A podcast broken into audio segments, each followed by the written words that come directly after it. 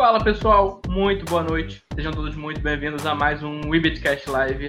Estamos ao vivo para todo o Brasil através do YouTube aqui da Webitcoin. Também estamos ao vivo no canal do André Cardoso no YouTube. Então, sejam todos muito bem-vindos. Muito obrigado pela presença de cada um que está aqui conosco.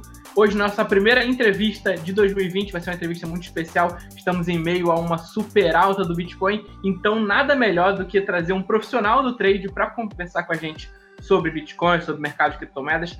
Vai ser um papo bem bacana. Antes de apresentar nosso convidado, aqui a minha bancada, como sempre, por favor, apresente-se, Washington Leite. E aí, pessoal, tudo bem? Quem está falando é o Washington, que você acho que vocês já conhecem já. Para quem não conhece, eu sou entusiasta de criptomoedas e tecnologia. E é isso aí. Vamos que vamos hoje de entrevista. Isna. Também aqui com a gente, como sempre, Snyder P2P. Fala, pessoal. Sejam bem-vindos mais uma vez. Feliz ano novo para todo mundo. Minha primeira, minha primeira live aqui de volta, né? Não, não tive na, na terça-feira. É... Bom, acho que todo mundo já me conhece. Quem não me conhece, eu sou Isnália, faço P2P de criptomoedas e faço piadas aqui no programa. Então, vamos embora. Exatamente. Inclusive, tenho certeza que a Isna já preparou as piadas para manter a tradição de zoar o convidado, que é muito mal educado, mas ela sempre faz. Então, Diego, já peço desculpas de antemão. Inclusive, Diego, seja muito bem-vindo. Por favor, apresente-se para o nosso público. E aí, galera, beleza? Eu sou o Diego Vulgo Vela Trader. É, opero o mercado de criptomoedas aí desde 2014. Larguei o mercado tradicional, migrei totalmente para o mercado de cripto. E vivo aí de apertar o botão para comprar e apertar o botão para vender. Diego, já adianta pra gente, você tá no, no grupo de felizardos que acreditou no Bitcoin agora em novembro, dezembro? Como é que tá a sua situação? Com certeza. Quando a MicroStrategy eh, falou que ia comprar lá 250 milhões de dólares em, em cripto a 10.500, a gente entrou com tudo também e acabamos surfando uma bela de uma onda aí. Excelente. Então, vou aqui abrir as perguntas para os meus convidados. O pessoal do chat quiser mandar pergunta para o Diego, só colocar no chat que a gente vai estar tá passando para ele. Isna, comece os trabalhos, por gentileza.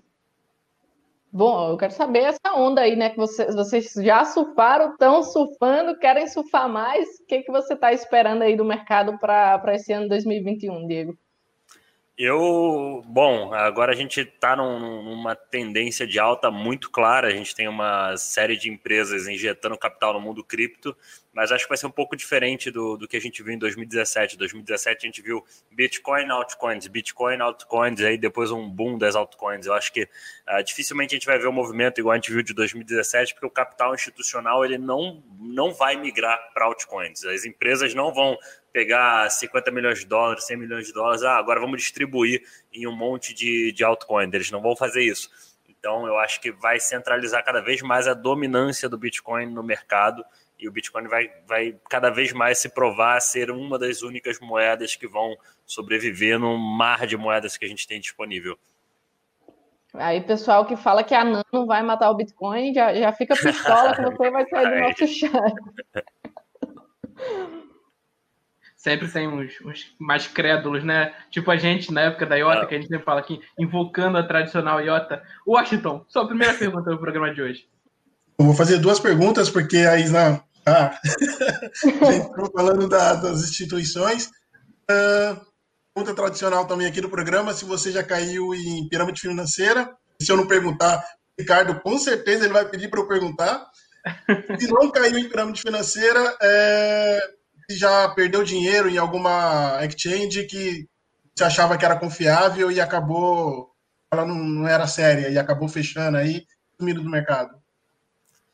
Eu, eu perdi na BTCE. Você lembra da antiga BTCE 2017? Que ela quebrou, sumiu, desapareceu do mapa, o FBI fechou, tinha um recurso lá nessa, nessa corretora e acabei perdendo. Mas eu gostava muito da interface da, da, daquela corretora. Tinha um Trollbox que era muito bom, era muito legal. O Trollbox era aquele, aquela caixinha que ia todo mundo falando ali ao mesmo tempo, o pessoal falando bye, bye, bye, outro céu, céu, céu. Aquele Trollbox era bem interessante. Mas pirâmide financeira nunca caí. Eu acho que é muito fácil identificar uma pirâmide financeira.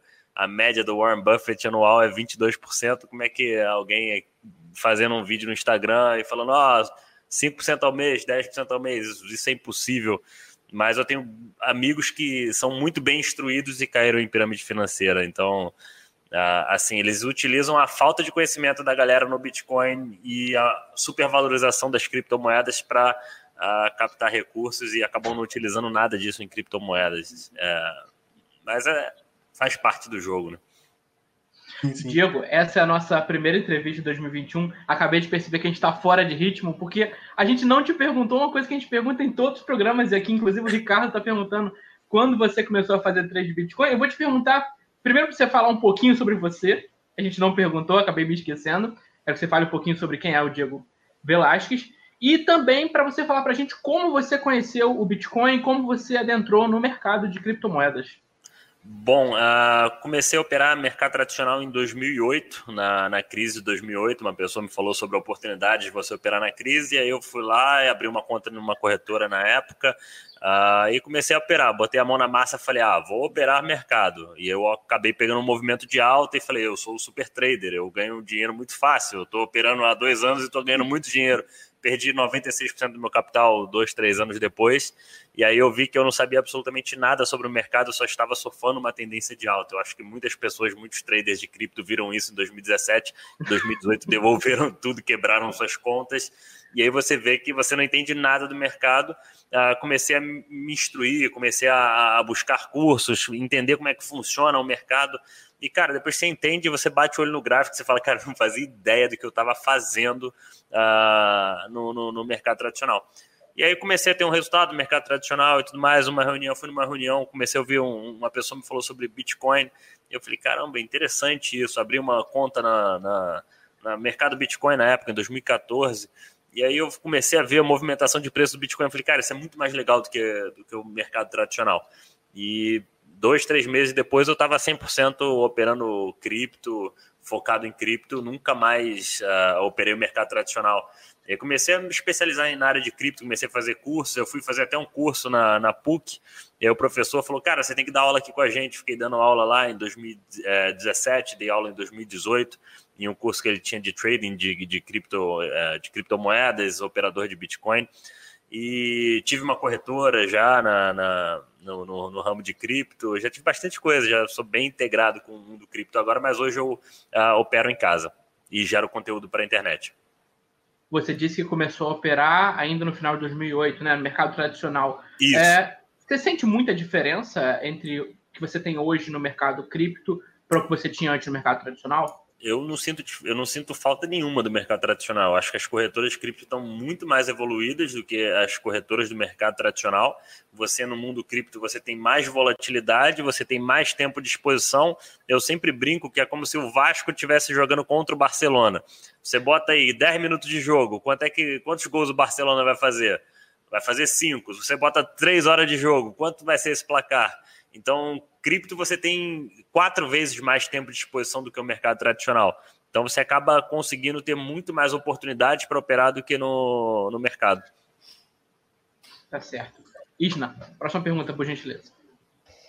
Diego, ah, como você falou, é muito fácil operar no, na tendência de alta, né? Inclusive, eu tô me achando fodona esse ano. É só comprar, só precisa comprar. Apertou um botão, comprei e pronto. Vendo daqui a pouco, uma hora depois, duas horas depois. Isso é excelente, gente. É, mas a gente sabe que não é sempre assim, né? Daqui a, a, a pouco a gente vai ver aí dois, três anos de, de, de, de completa agonia, como sempre. É, o que é que o, o, nós mortais, o que é que você recomenda para nós mortais que queremos viver de, de fazer trade? Que é o sonho de todo mundo, né? Trabalhar em casa de, de chinelo. Melhor coisa, descalço, descalço. descalço, de short. É, Não, a primeira, a primeira coisa que um trader tem que, tem que ter é, é, é, saber identificar uma tendência. A maioria das pessoas não, não, não consegue identificar uma tendência, não é difícil, é muito simples você conseguir identificar uma tendência é, e você navegar pelos tempos gráficos, você saber que quando você perde uma tendência no tempo gráfico menor, é, significa que você está formando um fundo ascendente no tempo gráfico maior. Então, é como se fosse aquelas bonecas russas que você tira uma boneca, tem uma menor, você tira uma, tem uma menor, sempre tem uma menor e todas elas se completam. Então, eu vejo gente falando, ah, eu só opero nos 5 minutos. Cara, isso é totalmente errado. Não existe trader de um tempo gráfico só.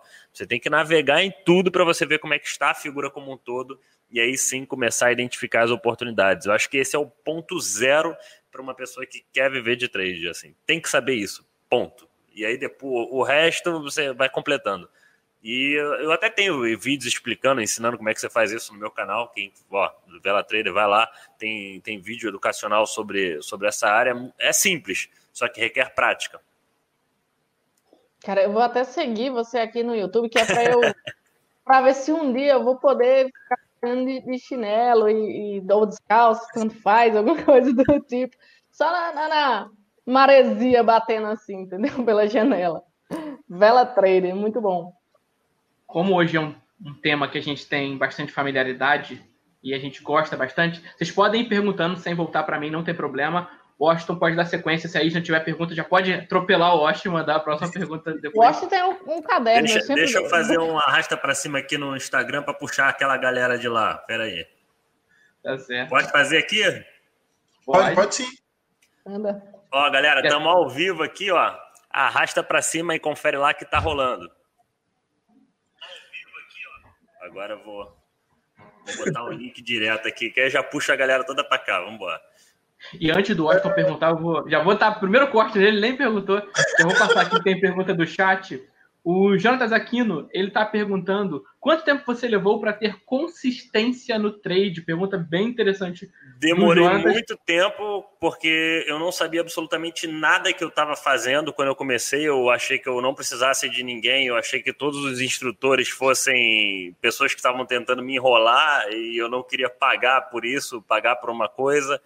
E aí eu demorei muito tempo, e aí, muito tempo depois que eu vi que, caramba, eu preciso focar em aprendizado. E depois que eu comecei a focar no aprendizado, acho que é um processo de seis meses a um ano para você começar a entender como funciona o mercado, e aí no segundo ano você já começa a ter uma consistência na operação.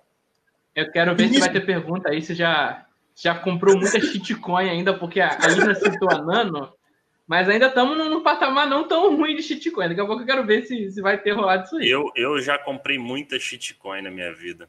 Tipo, qual? Quais? Eu já comprei. Uh, a gente tinha um, um, uns professores na PUC lá e a gente fez uns estudos de 20 shitcoins que tinham grande potencial de valorização. Aí na época eu botei acho que mil dólares, eu diversifiquei em várias shitcoins. Isso foi no início de 2017. No final de 2017, esses mil dólares tinham virado 55 mil dólares. Eu falei, caramba, que, que isso? Hoje tá, mais, tá menos de mil dólares. e tá lá. Eu, eu tava tentando. Hoje eu fui abrir, eu tava tentando lembrar o nome da corretora, só que eu não lembro nem o nome da corretora que tá sem shitcoins. Mas eu tenho que catar aqui para ver onde é que tá. No início, quando eu acho que isso acontece, eu acho que acontece com todo mundo, é, quando tem uma perda, faz alguma operação e tem uma perda, e aí o cara vai lá e entra querendo recuperar aquilo, uma perda de novo, e aí vai entrando, às vezes joga alavancado. Você teve isso também na, quando você começou e Tive, não, com certeza. Eu, no dia que eu quebrei, que eu perdi 96% do meu capital no mercado tradicional, eu tinha tomado um stop na operação e eu falei, ih, estopar nada. Comecei a ler um monte de artigo a respeito do que eu queria, né? Eu estava enviesado, busquei informações sobre o que eu queria que acontecesse Uh, e aí no aftermarket eu entrei lá e comprei tudo de novo. E na segunda-feira já abriu caindo, terça caindo, sexta. Até o final da outra sexta-feira eu já tinha perdido os outros 50% que eu, que, eu, que eu tinha tomado no stop. Então isso é muito comum para quem está começando, mas isso é a falta de você ter o conhecimento técnico sobre, sobre um ativo. Quanto mais conhecimento técnico você tem, menos emoção você vai botar no meio do, do, do trade, menos emoção você vai ter eu brinco, a gente tem um grupo hoje de, de traders, tem lá 100 pessoas, e, e tem traders que são mais uh, animados, tem traders que são uh, mais agitados, e eu falo, cara, são só números subindo e descendo, e você tem que utilizar a técnica para você comprar e, e, vender na hora certa, e não, não botar emoção no meio. É.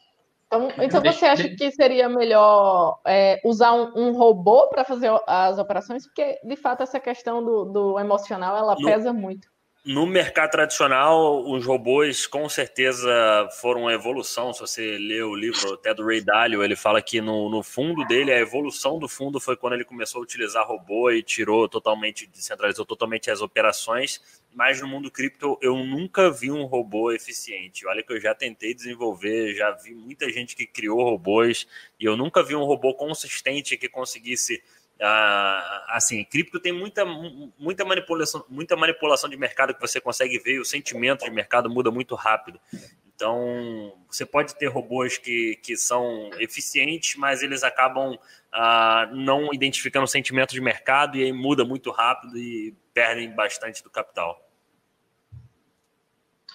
Deixa eu passar aqui para o Diego algumas perguntinhas do chat que já estão acumulando. É, a primeira pergunta é do Hélio, vou inclusive complementar a pergunta dele ou dela.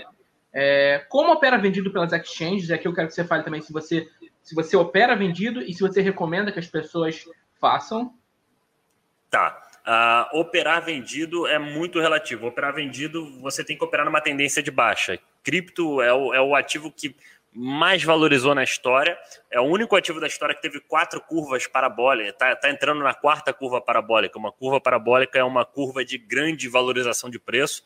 Então, a gente está numa tendência de alta muito forte, o, preço tende a andar muito rápido para cima. E quando você está shortando, se você shortar agora a, a 38.600 dólares e o preço atingir uh, o dobro disso, atingir 76, você perde totalmente a sua posição. Quando você está entrando comprado, você só perde se o preço for a zero. Então é muito mais improvável que você perca entrando comprado do que você perca shortando. E cripto tende a se mover muito rápido. Então, shortar para mim é só para quem já opera há pelo menos um, dois anos, já sabe o que está fazendo e identifica uma tendência clara de baixa, tipo 2018, uh, identifica uma, uma tendência muito nítida de baixa, aí você pode operar. Hoje eu não, é difícil operar shortando uh, hoje em dia, porque eu estou indo contra a tendência. Tem uma frase que diz a, a tendência é sua amiga, né? The trend is your friend. Nunca vá contra ela. Então, ir contra é, é nadar contra a correnteza. Também aqui no chat, o Jonas aqui está perguntando como identificar uma shitcoin. É uma moeda que não tem valorização nenhuma, é, um, é geralmente é muito barata e, e, não tem valor de mercado, não tem liquidez, não tem nada. Isso é uma shitcoin, assim. E a psicologia faz com que você, você compre mais de uma moeda que vale muito menos do que você comprar 0.00013 bitcoins. Porque você fala, ah, se essa moeda sair de um centavo para dois, eu vou dobrar o meu capital. O Bitcoin vai ter que subir 38 mil dólares para eu dobrar meu capital. E aí, uh, mas você não sabe quanto de, de, de recurso financeiro você precisa para mover essa moeda de um para dois. Porque a quantidade de emissão que ela tem no mercado, a quantidade de, de, de, de, de injeção de capital que você vai precisar de mover dela de um para dois, é, às vezes é maior do que o do Bitcoin, porque ela tem muito mais moeda emitida. Ela, tem, ela não tem uma demanda, ela não tem uma oferta definida, ela é uma oferta ilimitada. Então, é, é mais psicologia. As pessoas procuram shitcoin por questões psicológicas, porque querem ter 2.438 moedas de uma moeda que não vale muito pouco. Porque quando bater um real, vai. Quando bater um dólar, você vai multiplicar o seu capital. Mas qual é a probabilidade disso acontecer? O Ricardo Franco está perguntando aqui: você tem alguma moeda preferida ou opera qualquer coisa? Faz hold de algum altcoin? Altcoin, eu, eu tenho, tenho, assim, eu tenho aquela carteira de shitcoin que eu falei, que eu não sei nem quais são as moedas que estão lá, mas eu tenho ADA, é, Cardano, eu tenho, assim, eu vou, ah, fiz um lucro esse ano, pega 10% do lucro, injeta em qualquer outra moeda lá que eu vejo que possa ter um potencial. Eu gosto do, do iOS. Uma vez eu estava na, na Califórnia, eu conheci o Brock Pierce, que ele é o presidente da Bitcoin Foundation, e aí eu conheci a, a, a mulher dele. A mulher dele fazia muitos projetos em cima da rede de iOS. Eu voltei para o Rio e falei, cara, preciso comprar iOS. Os caras da presidente da Bitcoin Foundation estão montando projeto em cima de iOS, eu não vou ter a moeda. E aí eu fazia aportes em, em moedas assim. Mas as principais, Bitcoin, Litecoin e Ethereum, acho que são as que vão reinar aí pelos próximos anos. É, e a última pergunta dessa janela de perguntas do chat, daqui a pouco a gente traz outras perguntas quando o pessoal for enviando, é do Ricelli. Ele está perguntando aqui Você opera muito no mercado futuros? Eu opero, eu opero mais para saber quanto de capital eu estou ganhando ali, qual, qual, é o valor que eu estou ganhando, porque quando você opera no futuro, ele te mostra um, um, resultado financeiro. Quando você opera em spot margem, você tem que fazer muita conta. Então eu opero mais em futuro, sim, mas não alavancado. A alavancagem do futuros é extremamente perigosa, você pode alavancar até 25 vezes. Lembrando que é, se, eu no, se eu compro um ativo a 100 eu me alavanco 100 vezes, o ativo cai 1%, zera a sua banca. Se você se alavanca 20 vezes e o ativo cai a 20%, sei lá, tem que fazer a conta, você zera a sua banca. Então começa a ficar extremamente perigoso você operar alavancado dessa forma no mundo de cripto, que é muito volátil. Uma perguntinha já dando um, engatando com a pergunta, a primeira pergunta da Isna. O que você acha das instituições estarem comprando uh, Bitcoin aí em grande quantidade. Uh, é, aí dependendo da sua resposta, eu vou fazer uma outra pergunta. O que, que eu acho deles estarem comprando grandes quantidades de Bitcoin? Sim, sim. Uh, eu acho que estão vendo um, um, assim, desde que o Bitcoin foi criado, imprimiram 75% de todo o dólar que existe no mundo, né? E aí você uh, vê que o Bitcoin é o único ativo no mundo que você não pode aumentar a sua oferta a, respeito da demanda. Qualquer outro ativo, você tem uma oferta limitada, mas a demanda aumenta o preço, você consegue, com preço maior, aumentar a quantidade de oferta. O Bitcoin é, é limitado e ponto. E eu acho que, que os, as empresas estão vendo isso como um potencial de, de uma commodity digital no futuro. É você realmente ter o seu valor guardado na internet de forma segura é sua, ninguém pode te tomar e a inflação não vai influenciar no, no, no valor desse ativo. Então, e acaba gerando um efeito manada. A empresa investe 100 milhões, ah, o Bitcoin sobe porque a empresa investiu, as ações da empresa explodem para cima.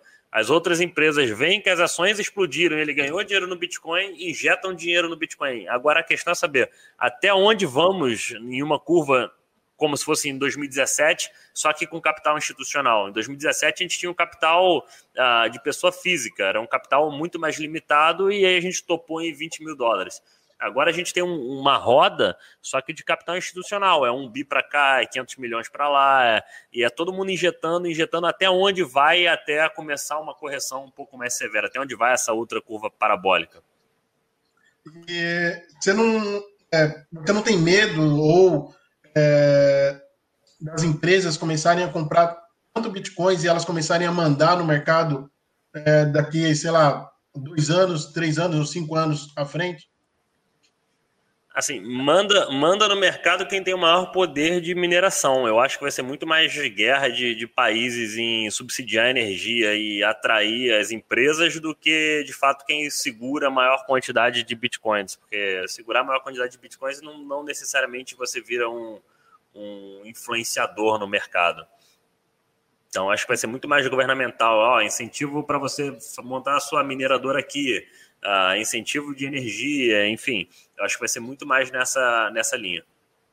Ah, sim. Isla?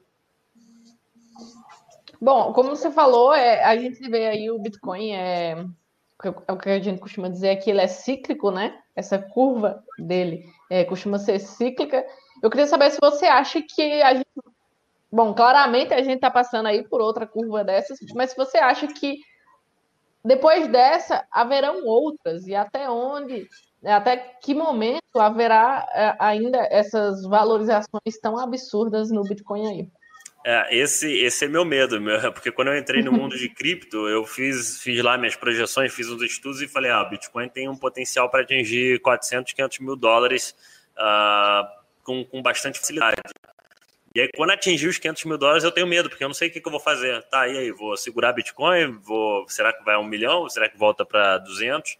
Então, esse é um, é um processo que eu ainda não, não consegui pensar o que, que eu vou fazer quando o Bitcoin atingir esses níveis. Eu ainda não faço ideia. Assim, acho que é mais esperar para a gente ver como estarão como estará o ecossistema do mundo cripto até lá, acredito que nos próximos dois, três, quatro anos, como vai estar o ecossistema de cripto e, e aí sentar para ver. E agora? Chegamos. O que, que a gente faz? Acabou o show? Eu tenho uma é. pergunta para te fazer, Diego. Se a gente fosse colocar, por exemplo, a sua forma de trabalhar, ou até mesmo de pensar, em uma balança, a questão gráfica e fundamentalista, como é que você coloca a sua maneira de enxergar criptomoedas hoje? Bom, eu sei que Bitcoin é uma força muito grande na área fundamentalista, isso não tem discussão e que é uma moeda que vai valorizar muito. Ah, agora, o que eu faço na análise gráfica é utilizar o meu Bitcoin para eu conseguir obter resultados e comprar mais Bitcoin para quando ele chegar lá nos 500 mil dólares eu ter a maior quantidade de Bitcoin possível. Então, eu, eu não ganho só na valorização do Bitcoin, eu ganho na, na, na, aumentando sempre, tentando aumentar sempre a quantidade de criptomoedas que eu tenho, porque uh, eu quero no final de, de, de, daqui a dois, três anos ter mais Bitcoins que eu tenho hoje. Eu quero aumentar a quantidade deles. Eu uso a minha base de análise técnica para ficar operando no dia a dia, não só ganho um, um, um, retorno, não preciso gastar meus bitcoins como ganho também um retorno financeiro disso, e acabo conseguindo comprar mais bitcoin, eles valorizam, e aí eu tenho mais margem para operar, e aí acaba girando uma, uma roda que uh, vira autossustentável. Tá certo. Washington. Qual a sua qual estratégia que você usa, ferramentas que você é, utiliza para estar tá fazendo trade? Bom, eu uso o TradingView, que é um site de gráficos é gratuito, e eu uso a corretora da Binance. Acho que não tem, não tem muito mistério para fazer trade. Acho que a maior dificuldade do trade é você entender como funciona uma tendência, entender como funciona o mercado. Muitas pessoas olham, ah, o Bitcoin caiu, 35, vou comprar agora. Não, mas às vezes invertiu em uma tendência lá que ele vai corrigir bem mais. Então, é, é entender realmente como é que é um funcionamento de mercado, como uma, a tendência é fractal. Você tem uma tendência dentro de uma tendência. Então, uh, e elas são formadas assim, explicando muito rapidamente, elas são formadas por topos e fundos ascendentes. Então, é como se fosse um raiozinho subindo. Quando uma perde a tendência para baixo e vira um raiozinho para baixo, você dá um zoom out para a tendência anterior e você só está formando um fundo ascendente para ter continuação. Foi claro? E, é, e aí, ah, muitas vezes as pessoas acabam olhando o Bitcoin no tempo gráfico menor, falando, ah, agora vai cair, tá desabando. Mas não, se você tirar o zoom, o pessoal falou, ah, o Bitcoin derreteu. Bota no gráfico mensal para você ver a linha reta que tá. Tá uma linha reta que não tem fim. Eventualmente ela vai ter que corrigir para ter uma continuação. E aí, se você olhar no, no, no tempo gráfico menor, vai aparecer um, uma queda livre, entendeu? Mas é só tirar o zoom e ver, ver a figura como um todo. Olha no semanal como é que tá. Tá uma linha, uma linha reta, subiu 100% em 20 dias. Essa, essa live para mim tá sendo uma aula e tanto, cara. Ah, o Washington é trade, né? O Washington é o trade aqui do, do, do Só que o bicho opera em, o bicho opera em BRL, ele é vida louca. Não, BRL. Aí você tem que olhar para o Bitcoin e para o câmbio. Você tem que. Quando, quem, eu não entendo quem opera em, em, em, reais, porque você tem que olhar o que está acontecendo no Bitcoin e olhar o que está acontecendo no câmbio, porque são duas coisas totalmente distintas. E aí você tem dois gráficos para você observar em vez de um só. Aí, aí, complica ainda vez mais. Então operem em dólar, operem em, em dólar e na corretora que tem mais liquidez. Vejam o gráfico da Binance, que é a que tem mais liquidez e é que o gráfico vai estar mais liso possível. É, vou passar aqui para o Diego uma pergunta do chat. É, você usa stop, alguma coisa que faz o parar de operar no dia ou na semana? Stop é o cinto de segurança. Entrou no carro, botou o cinto de segurança. Se você tiver sem cinto de segurança e o carro bater, você vai se dar mal, entendeu? Então, o stop é, é uma ferramenta essencial para quem opera. Se você operar sem stop, você vai quebrar sua banca. E o que me faz parar é, eu tenho um, um, um, risco determinado que eu tomo por semana. Então, se eu atingir esse risco, é, não tiver tido retorno e tentar um trade, deu errado, tentar outro, deu errado, tentar outro, deu errado. Olha, de repente o, o sentimento de mercado não é esse que eu estou pensando. Sai, vai para a praia, vai fazer qualquer outra coisa, volta daqui a dois dias e vamos lá de novo.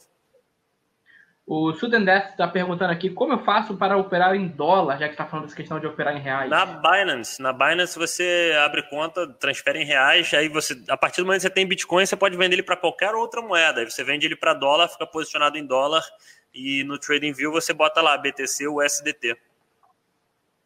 Vou aproveitar e fazer mais uma pergunta aqui. Diego, a gente recebe muita gente nova no mercado cripto e algumas perguntas acabam sendo mais complexas, outras mais simples. Uma das simples que o pessoal gosta de perguntar é como faz para iniciar no mercado de criptomoedas e se vale a pena, se é muito difícil, uma pessoa que quer começar hoje a estudar e fazer trade de criptomoedas, inclusive se você recomenda que a pessoa faça isso ou se não fica longe que é loucura.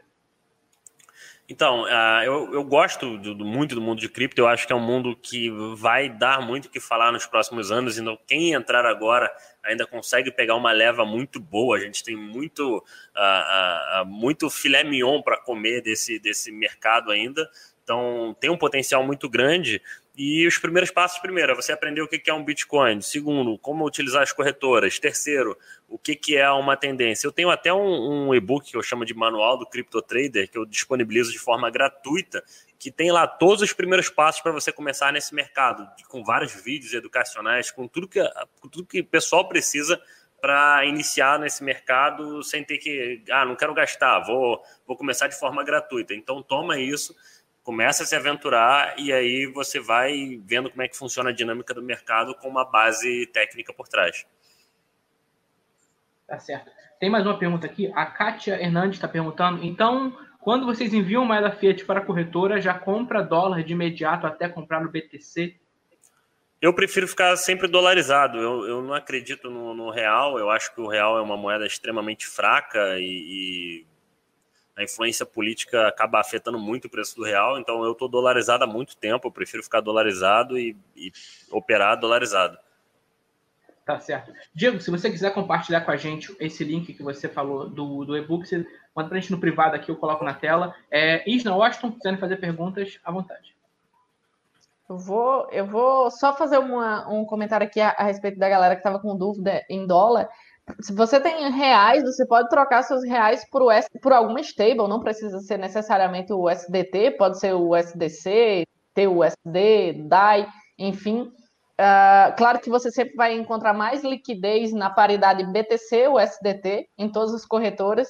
Então você manda seu dinheiro para a corretora, compra o USDT com seus reais é, na Binance, por exemplo, e depois você consegue operar dolarizado, como, só, como o Diego só, falou.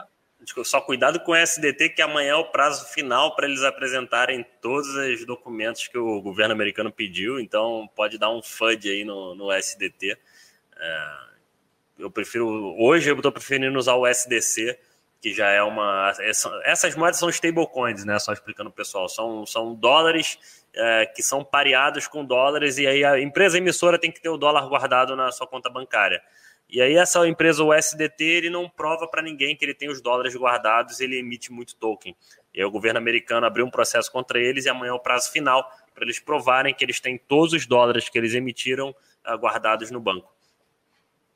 Tem é que... FUDs do mundo cripto. Tem que auditar o auditor que fez essa auditoria aí do Tether, galera. É. Querem stablecoin, use DAI, que é a, a stable, de fato, realmente é descentralizada. É, a gente não encontra muito, é, muita liquidez ainda, infelizmente. A galera.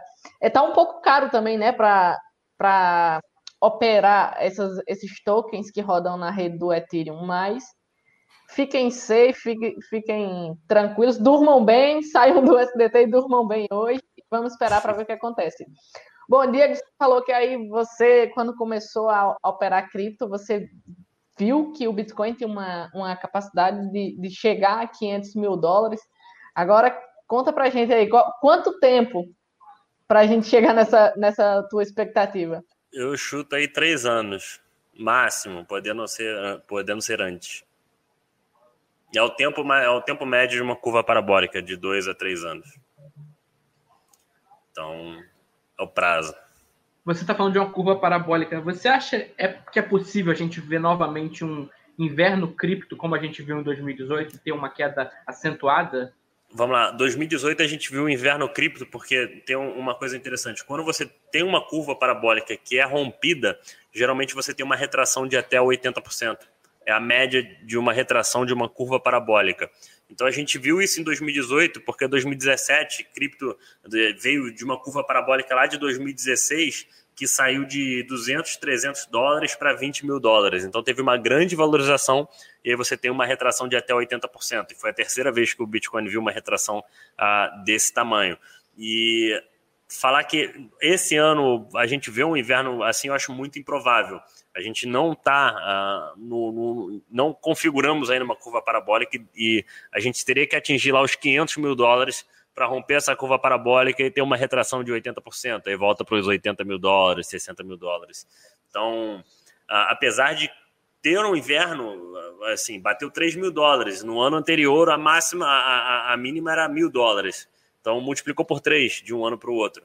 Só que as pessoas olham muito no curto prazo. O pessoal vê o Bitcoin subindo e me manda mensagem: será que vai, vai para 60 mil dólares esse mês? A pessoa está muito, muito assíduo, pô. É, é, muita ganância envolvida. E aí, quando você começa a ver esse movimento de ganância, você fala: ih, calma aí, você acha que a gente está aí num, num, FOMO, como o que a gente viu no, no, no, no, segundo semestre de 2017, ou que ainda não, é só o institucional entrando, ou já tem varejão aí com. Minha opinião, a gente está num FOMO, mas as empresas ainda não entraram no FOMO. Quando eles entrarem no FOMO, aí é o que a gente vai ver, assim como, vi, como vimos em 2017. A gente vai ver um, um, um, fluxo de capital entrando, a empresa X investiu, Tesla entrou, a empresa Y entrou, várias empresas entrando no mundo cripto, e aí você começa a ver um FOMO gerado pelas empresas. E esse é o único FOMO que vai conseguir impulsionar o preço agora, porque você requer um. um a gente está em 6% do market cap, 5% do market cap do ouro já o, o, Bitcoin. Então, o fluxo, o, o volume financeiro para você alterar o valor de um Bitcoin é cada vez maior. E aí é só isso aí, empresa, 500 milhões de dólares para cá, 250 milhões de dólares para lá. Só esse fluxo grande de empresa que vai, vai impulsionar o Bitcoin aí para a gente chegar nos 500. Você comentou da, do SDT, né, que a gente pode ter problemas adiante. A situação do XRP, que está vamos dizer assim, complicada desde que a SEC decidiu dizer que o, que o XRP ele não é, no caso ele é um título, né? Então isso causa problemas enormes para a Ripple. Eu queria saber o que você pensa do XRP e se é uma criptomoeda que você ou opera ou se você holda. O que você pensa do XRP? Eu nunca gostei de XRP, fundamentalmente falando. Eu sempre achei o projeto muito fraco. E uh, eu opero porque aparecem oportunidades. Assim, o governo americano começou a processar eles, as empresas começaram a deslistar a moeda, a moeda começou a cair, entrou um pânico total de venda. Eu, eu montei posição em, em XRP a 0,21, 0,22 para um trade, assim, para pegar um, um repique e, e ter um potencial acordo com. Eu, eu acredito que eles vão fazer um acordo, é muita grana envolvida, eles vão fazer um acordo com o governo americano e eventualmente vai ser listado em algumas exchanges novamente. As exchanges só tiraram o corpo fora para falar: ó, não sou conivente com isso, vocês estão processando, eu, eu, removo. E eventualmente pode sair um acordo eu montei posição no risco total, assim, de, de deles fazerem esse acordo, voltarem a ser listados e ter um repique. Agora já está sendo negociado a, a 0,29, então subiu quase 50% do, do fundo criado. É, mais duas perguntinhas rápidas aqui do chat. A Kátia está pedindo para você explicar o que é FOMO, que é um termo que a gente usa com alguma frequência aqui, mas que de fato não é, é do conhecimento de todo mundo no mercado cripto. FOMO é, é uma sigla em inglês chamada Fear of Missing Out, é o medo de você ficar de fora. Geralmente é quando um ativo começa a subir muito, você está de fora, tá todo mundo ganhando dinheiro, tá todo mundo se divertindo no parquinho e você só tá ali olhando a galera se divertir. Esse é o famoso FOMO. E o Jonathan está perguntando aqui: você opera nas moedas up e down da Binance? Não, não opera. Isso, é mais, isso vira mais cassino, esses up and downs aí. Washington, sei que você quer fazer a pergunta, a gente não está deixando aqui. Tava anotando isso. uh, você acha que ainda é cedo para falar numa correção ou essa pequena queda já foi uma correção e dá para explodir aí? Não, a gente, a gente precisa de uma correção assim. Claro que o preço pode continuar indo, indo, indo sem corrigir, mas o, uma correção seria super saudável. Há, há 20 dias atrás a gente nunca tinha passado de 20 mil dólares. Agora a gente está a 38 e, e o pessoal falou que caiu muito quando bateu 30. Então não faz muito sentido. Entendeu? As, as pessoas falam, ah, cara, desabou. Desabou para onde? Para 30? Há 20 dias atrás nunca tinha passado de 21, de 20. Então, uma correção é saudável e, e isso daria oportunidades para quem, quem quisesse entrar no mercado. Eu vejo muita gente falando: ah, o Bitcoin está 42, queria comprar mais barato, aí cai. Eu achei engraçado, uma pessoa me comentou, falou: olha, eu entrei em Bitcoin, estava subindo muito Bitcoin, eu entrei, mas agora que está caindo, eu acho que eu vou vender. Eu falei, não, essa é uma estratégia muito boa. Você compra na alta e vende na baixa. é a estratégia perfeita. Clássico, por sinal. É, inclusive, Diego, a gente um tempo atrás aqui recebeu um cara que manja muito de, de cripto. É, o Lauro Gripa foi um convidado que a Isna trouxe aqui com a gente e ele falou sobre Polkadot com a gente. Foi um programa muito bacana, inclusive deixo aqui a recomendação. Eu quero aproveitar esse gancho da, daqui do Jabá, já para o programa que a gente fez. Polkadot na quinta posição do mercado cripto, Diego. Você tinha uma expectativa relacionada a Polkadot? Você também se surpreendeu junto com a gente?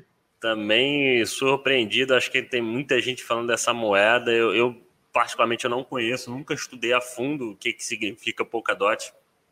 E mas é, é, acaba entrando pela quantidade de moedas emitidas. Se você olhar lá a quantidade de emissão de moedas, com certeza é uma emissão muito grande e você tem uma oferta que não é limitada. E a, a longo prazo não sustenta. Na minha opinião, essas moedas a longo prazo não sustentam. São só a hype, hype da vez. A, a iOS já fez isso, o Ripple já fez isso, várias moedas já fizeram isso, chegam lá em cima, depois, pum, voltam tudo. Então tem o hype da vez uh, outras moedas do top 10, como por exemplo Cardano e Chainlink, você considera que elas são mais estáveis ou são uma forma de hype também?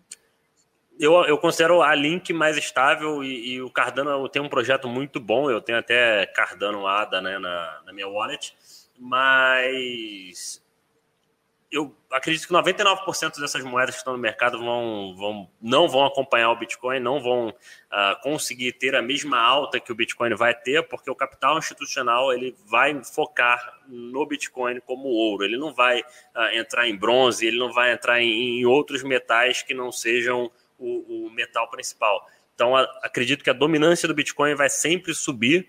A dominância do Bitcoin vai continuar subindo. A gente está com a dominância agora em 70% vai continuar subindo e ele vai se tornando a, a moeda-chave principal.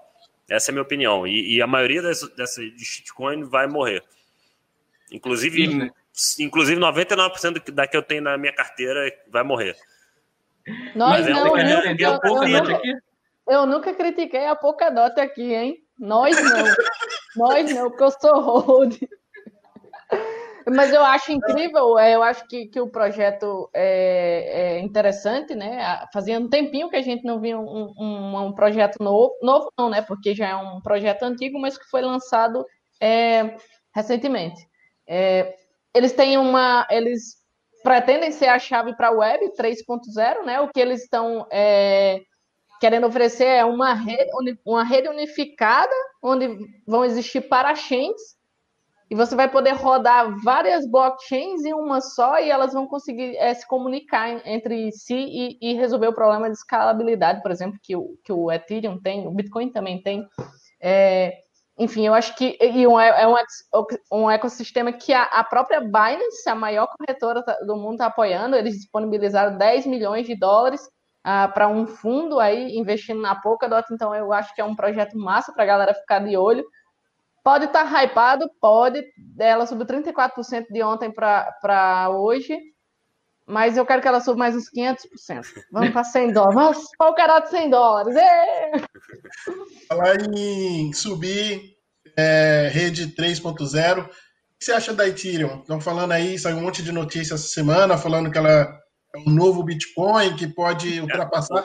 Hoje, não, né? Hoje, Ethereum bateu o topo, topo histórico em pesquisa na, no, no Google. Então, uh, eu gosto muito do projeto Ethereum. Ethereum com certeza vai ser uma das. Vai, vai ser sempre uma das top 3 aí. E eu tinha, eu tinha assim, um peso mais para iOS, só que a, a, empresa acabava sendo influenciada muito pelo. Ah, o CTO da empresa saiu, a empresa, a moeda cai 50%. Então, mostra uma, uma fraqueza fundamentalmente falando uh, em cima do projeto, mas Ethereum com certeza é, é a minha segunda maior moeda de, de hold a longo prazo. Você acha que quando lançarem a, a 2.0, você acha que ela vai dar uma alavancada aí ou, ou ficar subindo de acordo com está agora mesmo? Tem, tem, tem um, uma coisa no mercado chamada de, de Celda News, né? E, e, esse é um evento que ah, todo mundo sabe o que vai acontecer, se vai acontecer num dia tal, se já tem uma previsão disso, o preço já está imputado no, no ativo. Então, eu acredito que se for algo que todo mundo saiba, que todo mundo tenha certeza de exatamente quando vai sair, o preço já está já tá embutido no. Isso, a informação já está embutida no preço. Uh, Diego, tem dois temas que a gente que está ficando velho no mercado cripto, eles foram surgindo ganhando mais espaço agora em 2020, principalmente.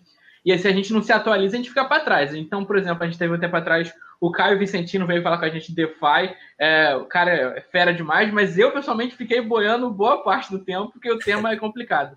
DeFi e staking são temas que você acompanha, que você gosta? O que, que você pensa sobre isso? A única coisa que eu conheço de staking é que eu entrei no ICO da, da Tesos e aí você bota as moedas em staking para você poder ganhar mais moedas. Mas eu não, não tô muito por dentro do assunto de DeFi.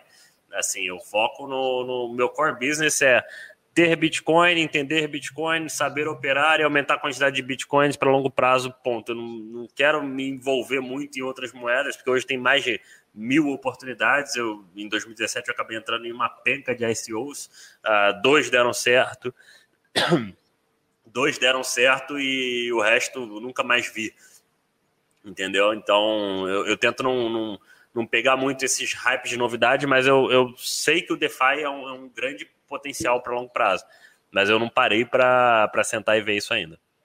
Aí, eu acho, tá vendo? Diego é gente como a gente, também não entende DeFi igual eu e você. É porque é muito complexo, cara. Acho que aqui a Isna ela, ela manja mais, mas é, é, eu acho muito complexo. Por mais que você vai cavando e vai puxando informação, mais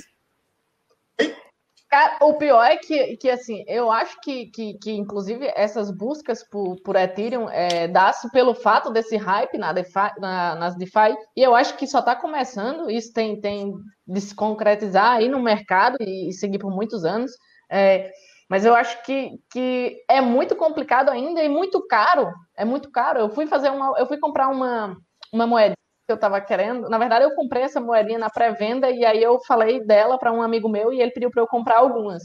E tinha acabado de ser lançada na Uniswap. O negócio, eu ficava botando para comprar, o negócio ficava carregando, carregando, carregando, carregando e nunca comprava minhas moedas. Passava 15 minutos, eu cancelava, botava novo. Ficava carregando. E, eu, e nunca ia, e eu ficava cancelando. Quando eu vi, eu já tinha gastado meio Ethereum de taxa. é sem condições de, de, de, uma pessoa que opera tipo mil reais comprar DeFi hoje. Então é assim, ou o Ethereum 2.0 vai resolver essa questão da escalabilidade, ou então eles vão ter que, que migrar para outra rede, porque assim não vai perdurar, porque vai ficar inviável. Assim como eu acho que também o Bitcoin, quanto mais ele ele ele subir, mais inviável vai ficar para as pessoas transacionarem é, suas moedas. Então, eu acho que quando tem esse hype também do, do, do Bitcoin, algumas moedas costumam é, subir junto justamente porque as pessoas começam a migrar. Por exemplo, agora quando eu preciso é, transferir saldos, eu não estou transferindo mais em um SDT é, da, da, Binance, porque a, a taxa está muito alta na rede da, do Ethereum. Então, o que, que eu faço? Eu, eu troco meu SDT por Litecoin e mando Litecoin, que não gasto quase nada de taxa. Então, é assim, ou vai ser resolvido, ou então a gente vai ver aí um, um as DeFi ficarem estagnadas, penso eu. É, quase 50 minutos de live, dá tempo da gente fazer uma última pergunta rápida cada um aqui. Wash e Isna, uma pergunta rápida, lembrando sempre. Washington, começa, por favor. Tá bem ele já, Isna. Não, tem que controlar o horário, deixar vocês, vocês exploram o convidado duas horas fazendo pergunta aqui. Cara, mas está sendo muito, tá fluindo muito bem. Diego, Uh, hoje em dia você tem vasto conhecimento aí no mundo cripto. Qual é a mensagem que você daria para o Diego lá de antes de, de conhecer criptoativos? Se você pudesse baixa, avisar. De... Baixa o meu e-book. Teria cortado três anos da minha vida de aprendizado. Mas sério, é, tá tudo lá, tudo que você precisa para começar, que eu quebrei a cabeça por muito tempo em tentar desenvolver uma, uma técnica eficiente para operar, tá tudo lá. Então, uma mensagem de cinco minutos, uma mensagem de cinco segundos rápida, baixa o e-book. Nada mais eficiente do que isso, porque né, é um mercado complexo, é um mercado diferente. As pessoas eh, estão começando a ter contato agora, ainda é, é baixo e-book e tem estômago para volatilidade, e volatilidade não é igual a risco ver um ativo subir e cair muito no mesmo dia não significa que você tenha risco. E essa é a única forma desse ativo conseguir performar esses números que a gente está falando aí para o longo prazo. Então, ele tem que ter esse tipo de volatilidade para conseguir chegar lá. Se não tiver volatilidade, não tem valorização. Mas volatilidade não é risco, tem que ter estômago. Ponto. Pina? Comprem omeprazol. Tá vendo essa tosse aqui? É refluxo, não é Covid, gente. É refluxo. É volatilidade do Bitcoin que me deixa assim. Então, comprem, estoquem omeprazol e sejam bem-vindos ao mercado.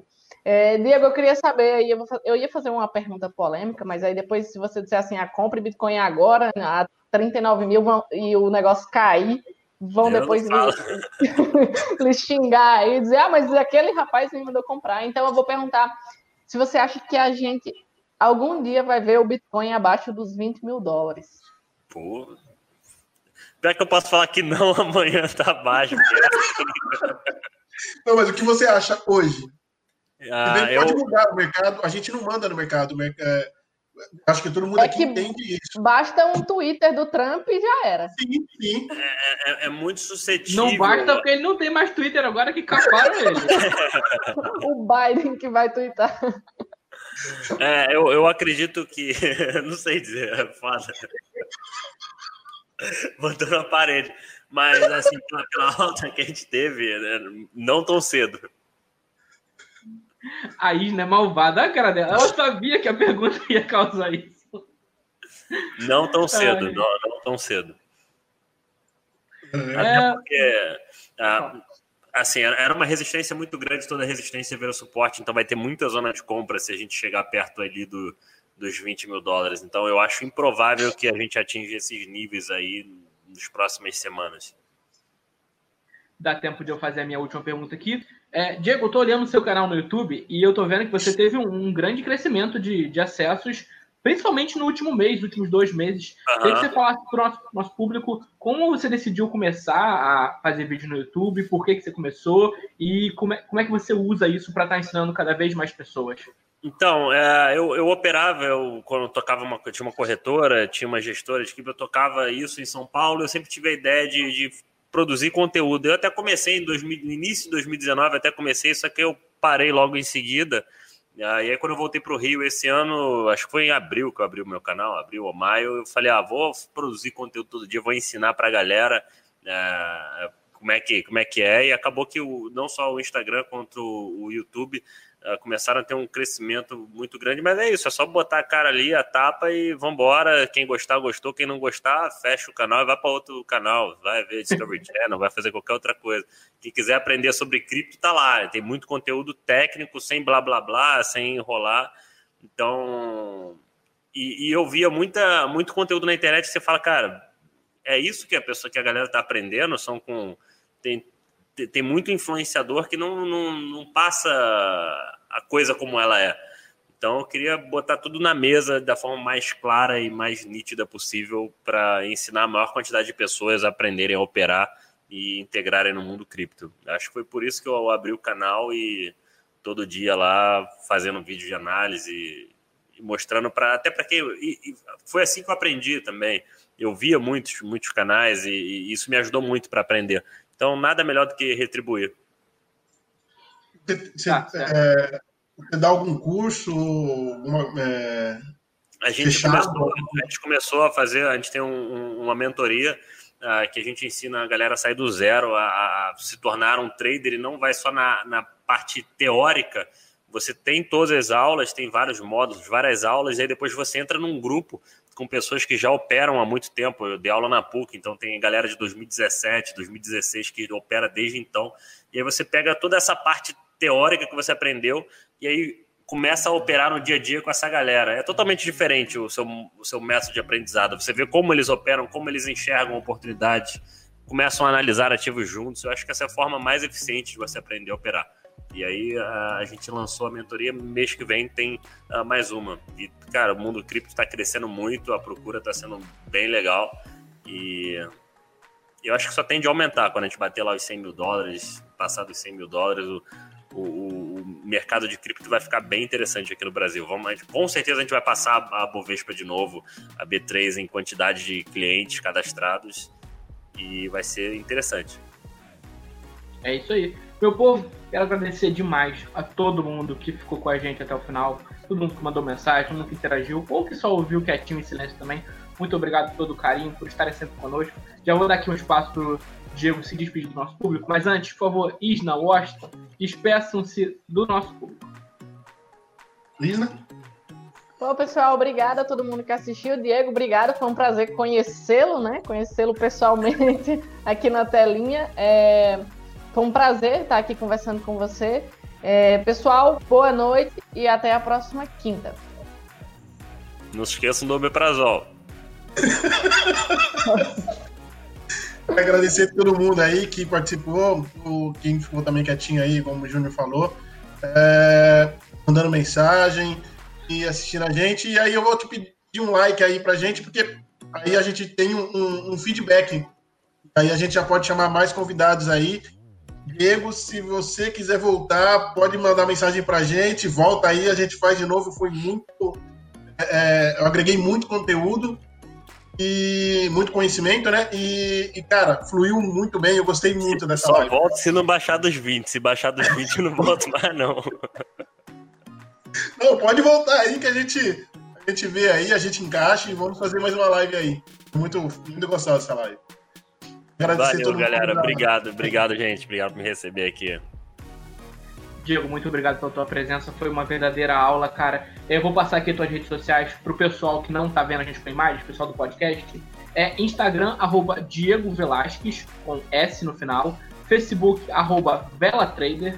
YouTube, Vela Trader também. E o pessoal que estiver interessado no e-book, acessa lá velatrader.com.br barra e-book. Então, a gente vai ficando por aqui. Se quiser deixar algum recado, algum jabá, Diego, o espaço é seu. É isso aí, galera. Já falei o que tinha que falar. Bitcoin é abaixo de 20 não vai haver mais, não. Será? Isso aí, gente. Um grande beijo a todos no coração. Valeu, a gente se galera. encontra na próxima quinta-feira novamente. E até lá. Valeu.